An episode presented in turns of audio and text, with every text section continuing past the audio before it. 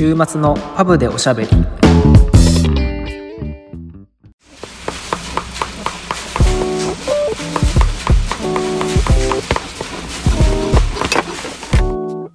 このポッドキャストはロンドン在住のフレームメーカーのケイトとシューメーカーのサトシが仮想パブ併設型ビスポークスタジオからイギリスとものづくりをテーマに配信しています。今週のスタジオのテーマは職人の給料について です。はい。いくらですか？いくらですか？いくらもらってんの？そんなね、いやー、まあ言えないですけどとか終わっちゃうね話が。そうですね。言えません。希望をなくします。もしこれを聞いてる方で職人になりたい方がいたあら、ーね、こんな話をしたら、いやでも現実だからね。これは知ってと言った方がまあいいと言えばいいんじゃないかと思いますけど。ね。どうなの？どうまあ僕は言うてねあの一足ずつでこっちでもらってるので。でまあまあ決して高くないしね一足につき。だから、まあ本当になんていうの？いいね。一足ずつもらってるってかっこいいよね。僕も一本ずつもらってみたいよ。でもその方がちょっと頑張るね頑張るよね。本当だよね。でもさこれ難しいところがさ結局はうーん100点の靴を作ってもうん90点のつ靴を作っても80点の靴を作ってもう、うん値段は変わらないわけよもらえるお金は。もちろんその交渉はできるかもしれないけどうん。うんじゃあそのね点数の差でどれだけ金額が変わるかっていうと正直そんな変わらないしうーんねえ。なるほど。だから、本当に合格ラインを、やっぱね、100点を作ると思うとやっぱ時間かかるからね、ステップが多くなるから、うん。だから、合格ギリギリラインでうん。早く仕上げるっていうのが、まあ、生活としては一番いいのかななるほど。というか、まあ一番お金は、まあ集めやす、集めれるという感じだけど、じゃあ果たしてそれは職人としてどうなんだっていう葛藤はあるよね。そもそもいつもその100点中で言ったらどのぐらいの点数で仕上げてる？いやいや、言われへんわ。そんな、なんでいやいや、言って、言ってさ、誰かが見てさ、え、これ何点みたいな、なんかさ、自己評価ちょっと高くないとか言われて嫌やん。それは言わない、それ言わないですけど、でもまあまあ、でも、100点は難しいんでしょ？毎回100 100点出すいや、いや、100点はもうだ出せないし、僕は。うん、全然、まだまだそんなね、100点なんて出したらだって終わりじゃない。だって職人っていうのはさ、こう、100点を目指して死ぬまでやるのが、こう、職人っていうわけじゃないんですか？そうだと思います。そうだと思います。おっしゃる通りです。ねえ、まあ、その、長く働いてる人もいる、ね、言うけど、いずっと勉強だみたいなことは言ってるけどね。その合格ラインをさ、超えればさ、あの、お客様には提供できるわけじゃん。まあもちろん。しかもさ、僕がやってるのはさ、ボトルメイキングでどれだけの人がソールに興味あるかって、ね、難しいなあ、のーやっぱりこう、アッパーのさ、この配置とかさ、うん。なんていうの、うーん、やっぱりこう、職人によって、あのーそのアッパーの出来上がりも違うのよっていうのも、まあ、釣り込みって言ってこう皮をこう引っ張って、えっと、その木型の上に乗せてこうポジションをいいようにしないといけないんだけどそれをどんだけこうこだわるかとか、まあね木を使うかとかっていうのもあるから、まあ、そこは一番みんなあの一貫して大事なところだけどそれをしてしまっておいてで最後こうねソールとかヒールとかあとはどれだけ細かいサンドペーパーを使うとかさ磨くとかっていうのはやっぱりうーん人によって違うくてでもちろん細かいやつにすればするほどあ時間もかかるしただまあ見た目としては綺麗だけどねそれが果たしていいのかどうかは分かんないようんうんうんね光っては見えるけどうん。はいはいろんな、まあ、好みがあるからね。うーん。い。それ出来上がったものって、その誰かが検品するわけでしょ？まあ一応マネージャーが見たりとかはするけど、マネージャーはさ、その、わかるの？その、例えば80点とその100点の違いとかってさ。まあわかるでしょ。ああ、そうなんだ。分かってもらっね困るけどね。でもまあまあ、日本の職人はニニートだとかって言うけどね、その、なんていうの、うん、きちんとしてるというか、まあ細かいというか、あの、まあ、うまいというよりかはニートだとかとは言うけどね。なるほど。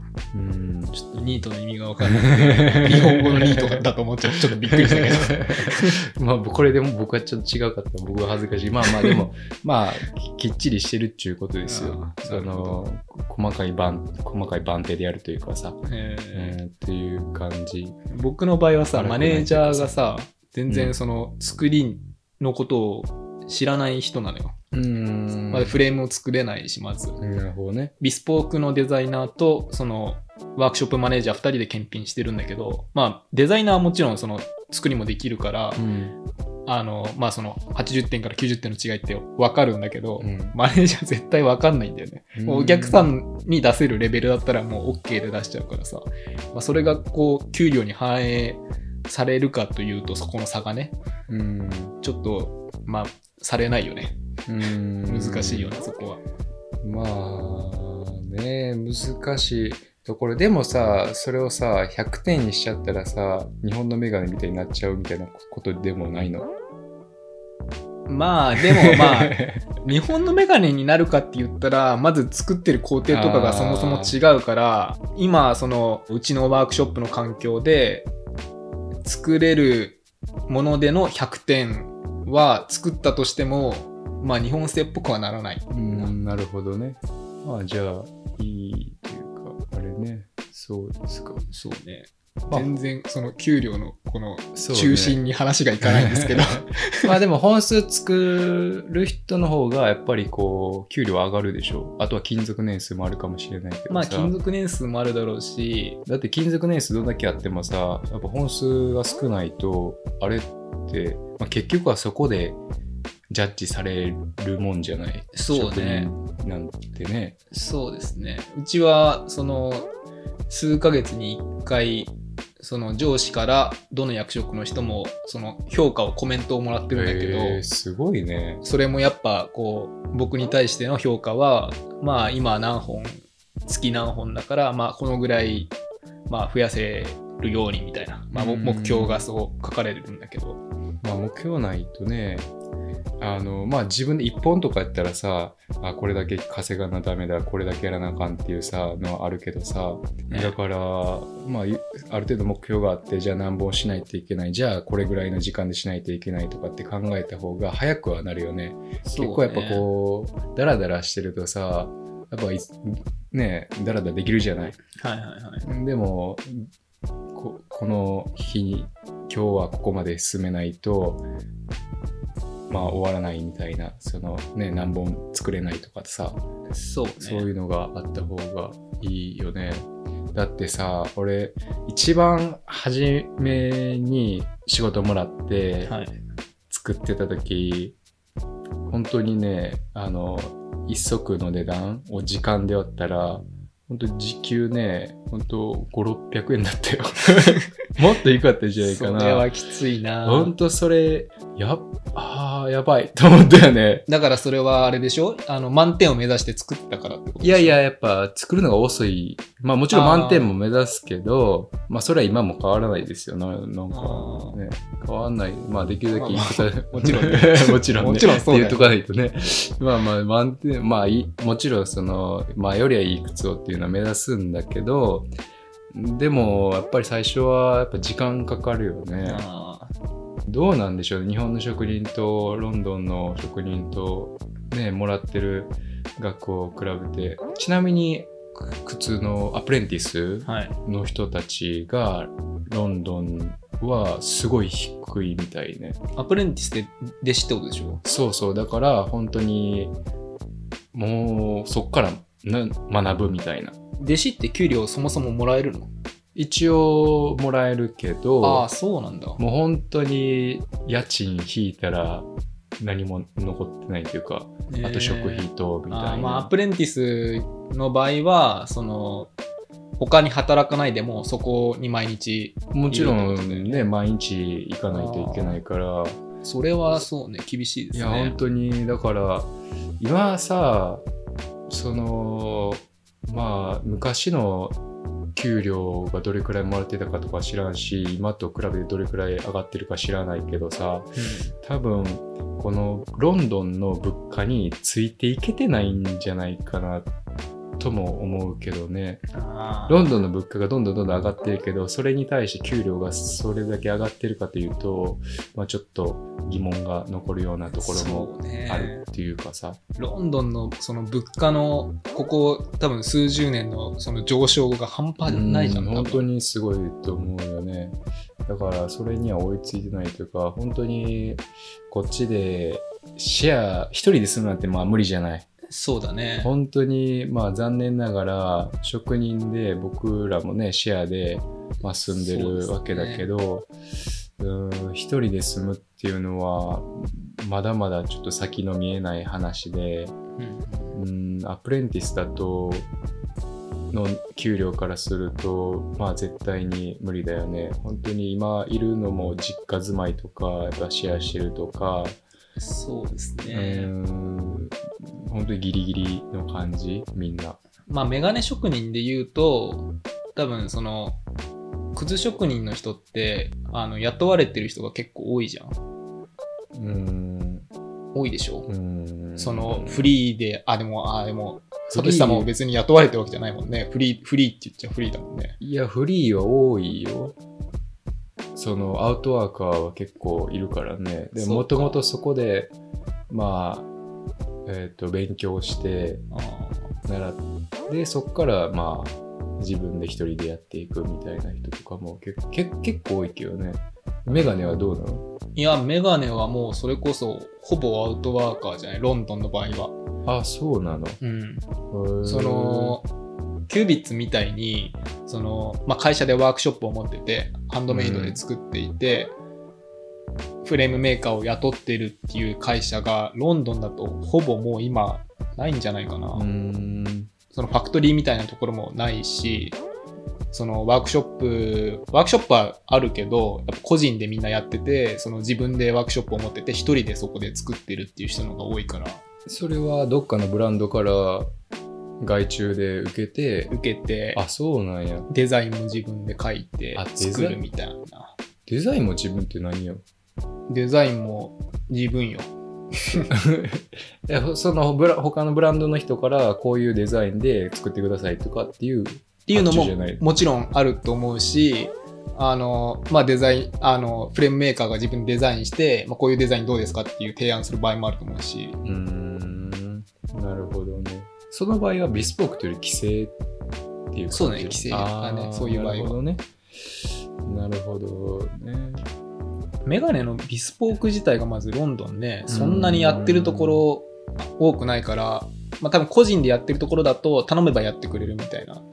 大々的にこう、ビスポーク、うちビスポークだけやってますみたいなところはほぼないと思うから、個人でやった場合はどうなの？儲かるの？個人でやった場合は、儲かってそうそれなりに儲かってるんじゃないですか？ね。ただ、そのお金は入ると思うけど、うん。ただやっぱロンドンでワークショップ一人で持つってなるとね、土地代とか、まあそうね。あと多分靴のワークショップよりかは機械が多いから、その機械のその初期投資とかはすごくお金かかると思うし、うーんなるほどね。そうですね、なかなかそこは難しいですね。そうですか。で、うちで一緒にキュービッツで働いてるフレームメーカーの人も、あの、キュービッツにあの週2回だけ来てるんだけど、フレームメーカーでね。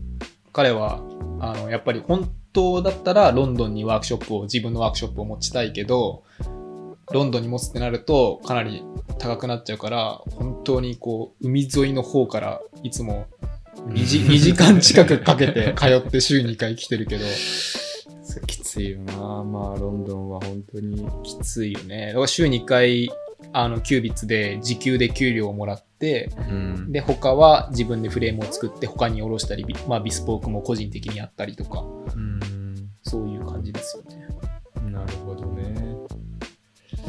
まあじゃあいくらですか？まあでも時給だけそんな。時給でしょ？今週4ではい。ねえだから感覚的には本当にあの日本で普通のバイトしてるのと変わらないぐらいじゃない？まあ、あの、そのそうね、日本円換算したら、あの、まあ、高くなるけど、ん。あの、ロンドンの物価を考えたら、本当に、まあ、そんなもんだよね。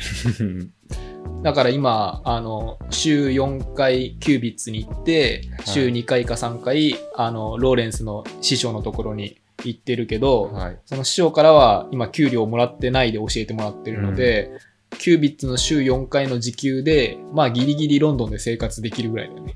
うんそうね。まあ僕も本当にそんなもんですよね。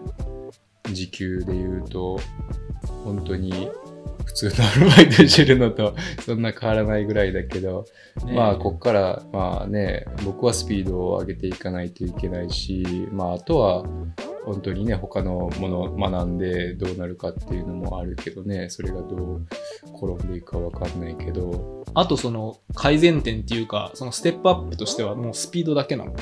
まあそのボトムメーカーとしてはスピードじゃない？本当にスピードを上げる。であとはまあ一足の値段は正直ね、まあ、人によって違うけどでもそんなにまあ大して変わらないねスピードはまだ上げれそう。頑張れば。いやーどうでしょうね本当にまあ大変ですよ。難しいとこだな、そこは。ねえだから自分でブランドする人もいるし、はい。調整する。まあそれにはねほんと大変いろいろね学ばないといけないこともあるからね。うんうんまあいろいろちょっと考えどころですけどね。うんなるほど。僕の場合はまだフレームメーカーとしてはまだ1年だけなんで、うん。あのスピードももちろん上がりようがあるし、うんあの作れるフレームの幅としてもまだまだ幅があるんで、給料の面で言ったら、まあもう少しこう頑張れば上がっていけるかなっていうのは職人としてはあるかな。そのワークショップで一番メガネを作ってる人とはい。マネージャーとかそうデザインの人とかと比べると給料はどう思う？どっちが高いと思う？やっぱりそういうデザインとかしてる方人の方が高いと思うえーっと、雰囲気そのさっき言った海沿いから来てる彼うんは結構多分特別枠だと思うから、うんいくらもらってるかが想像つかないけど、ワークショップマネージャーとかは、まあ結構もらってますよ、すごく。えーまあそうですね。その会社で一応その役職がレベル分けされてて、はいはいそのこのレベルはいくらってもう金額が出てるから、いくらもらってるって分かんないよ。ああなるほどねそう、ああ、結構もらってるなって。あその人がどのレベルかもわかんねえ分かる分かる。えー、いくら？それはね、ちょっとね。まあ僕たちのメンバーの 会員の方に会員のどこそれ？まあまあおいおいおいいつか機会があればいや、そんなキュービッツのワークショップマネージャーの給料聞いてどうすんのよ、そんな。いやいやだってマネージャーになりたいねもしかしたらああそこで働いたらそんなぐらいもらえるんだとかさまあね、マネージャーになるっていうのもまた大変だけどね。まあね、まあ、うちのマネージャーも、まあ、どれくらいもらってるか僕は知らないけどマネージャーってもともと職人やっててマネージャーになるわけ？あもちろんそのあそうなんまあねパパターンとかラストメイキングとかいろいろやってあとはまあお客さんとの、ね、やり取りをやっていや、そうだよね、普通ね。人で、まあ、一応家は買ってるねで一人で住んでるけロンロンドンで。ロンドンで買ってるって相方当もらってるね、それは。まあ、モーゲージってね、あの、はいはいはい。その、一括とかじゃないよ。はいもちろん。でも、生活的には、どうなんでしょうね。そんなにこういう、なんていうの、こう、お金をいろいろバンバン使えるような状況ではなさそうだけど、だって、ロンドンってね、こう、家賃で払うより買った方が安いって言うじゃない？そのはいはい、長い目で見ると。だからそういう意味で買ってるのかもしれないし、でもまあまあ、シェアハウスではないです。もちろん。シェアハウスではないねシェアはしてません。なるほどね。うん、という感じですね。ね、本当に職人として少ない給料でただただ作ってるのが楽しいっていう人はいるじゃない。はいはいはい。だからそういう人は別にいいんじゃないの？あーなるほどねでもしお金が欲しいとかそういう人はやっぱり自分でブランド作らないと無理ですよ。厳しいよ、ね。そのチャンスとしてねじゃあ自分でブランドしたらお金が稼げるのかっていうとそういうことではないし本当にすごい上手い人でもやっぱり大変だしうんうまけりゃいいっていうもんでもないしさその売るっていうことになってくるとマーケティングも必要になってくるしはい、うだからねでもチャンスがあるとすればやっぱり自分のブランドをするそうね。しかないんじゃないかなとは思うけどね。だからまあ職人としてはね、こう、給料の天井がやっぱ見えちゃうよね。うん、そうね。やっぱり。僕だったらソックスどれくらいね、これぐらい作れるかなとかって自分の中でこう見えてくるものもあるし、そうですね。まあその給料でずっと満足なのかどうなのか、あとは他のこともやりたいのかどうなのかっていうのも考えながらだけど、うんまあちょっと話がまとまりないですけど、こんな感じでいいですか？はい。ではパブの方に行きますか。はい。はい。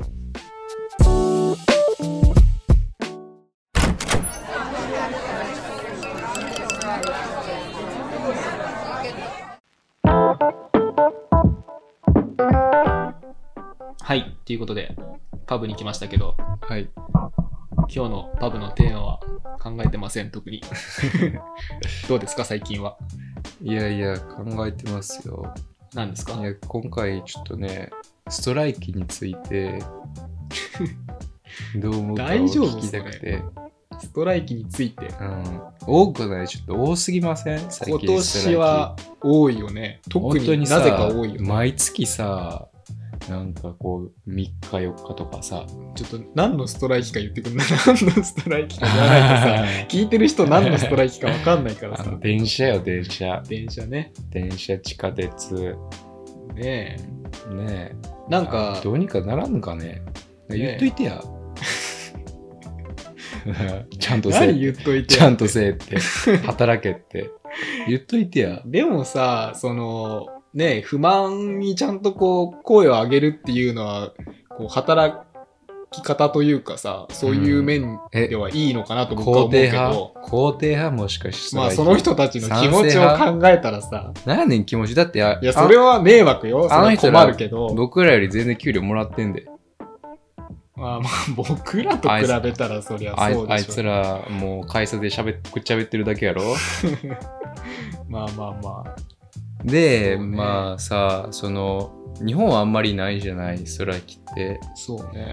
で、まあなんでないかっていうと、まあ不満を言うのはもちろん、うーん、ね、たやすいというか、じゃあ、うーん、休みますみたいな。うんだけど、それでやっぱ困る人がいるわけじゃない、実際にさ、はい我々一般人が。まあ、その人たちもいるからやっぱりできないんじゃない、日本は。あその、八つ当たりみたいになっちゃうというかさ。あ、はいはいはい。だから、まあどうやってそういう給料を上げる交渉をするのか日本じゃわかんないけど、労働組合とか使って、ねえ、何かするのかも知らないけどさ。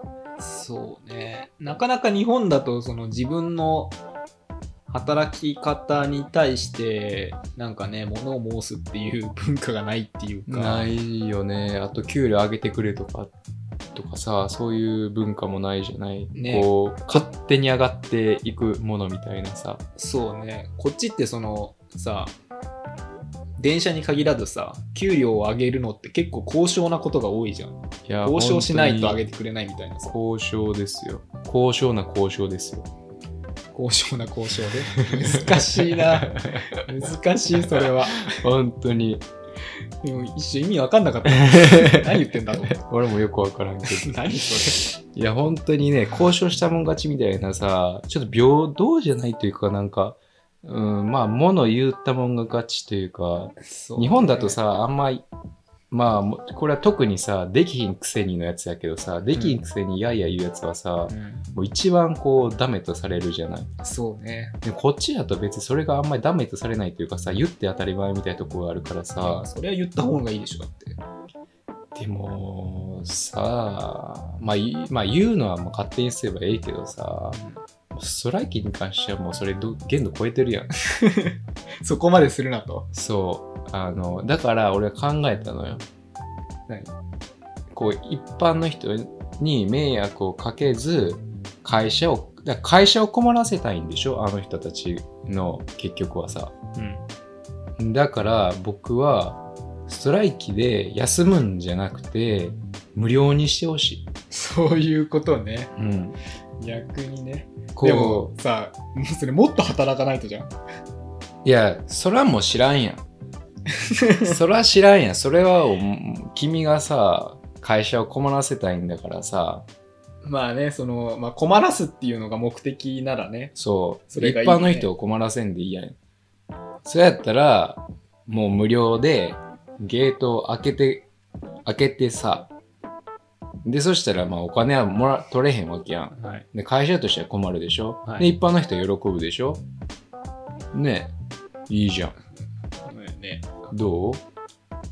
まあ、それだけ聞いたら明暗なのかもしれない。